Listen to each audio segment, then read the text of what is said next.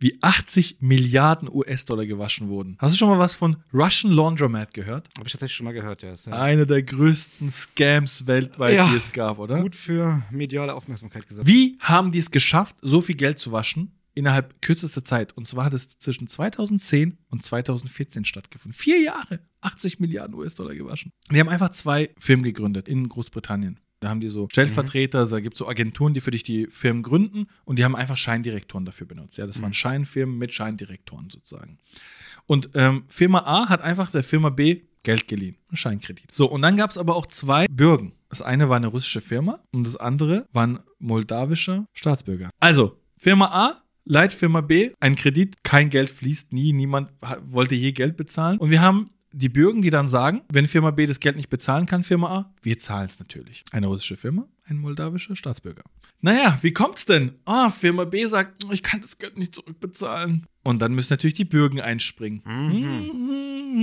Und Firma A ganz erbost geht in Moldawien vors Gericht und sagt, ich möchte hier mein Geld einklagen. Der Richter schaut sich's an. Ganz klarer Fall. Kredit wurde nicht zurückbezahlt. Die Bürgen müssen einspringen. Warum vom moldawischen Gericht? Natürlich, weil wir einen moldawischen Staatsbürger haben, der da involviert ist. Klar. Und damals gab es äh, so eine kleine, ich meine, Moldawien generell ein Land mit etwas schwächeren Kontrollmechanismen, was die ganze Geldwäsche-Thematik anbelangt. Und die haben auch so eine, so eine Schwachstelle im System gehabt, im, im äh, Rechtssystem, wo es hieß, kommt so eine Klage rein, wird die abgewunken, wird sofort ein Konto erstellt, ein Gerichtsvollzieher erstellt ein Konto in Moldawien und dieses Konto wird dafür benutzt, damit das Geld reinfließt. Und es werden auch keine Fragen gestellt, weil das ist zum Begleichen der Schuld. Sehr wahrscheinlich waren die Richter und Gerichtsvollzieher auch vielleicht Teil von der ganzen Maschinerie.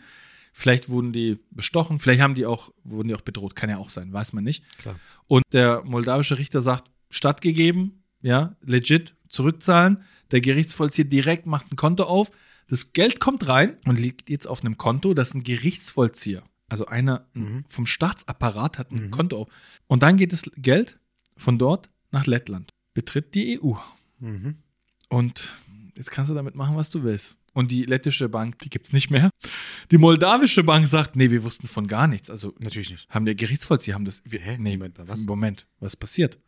Und es waren so viele angeblich Oligarchen involviert, russische Banken, sogar der FSB, der russische Geheimdienst, die ganze Palette und die haben mindestens, das ist ja nur eine Schätzung, innerhalb von vier Jahren 20 bis 80 Milliarden US-Dollar gewaschen. Mit diesem kleinen Küchenhack, den die da benutzt haben.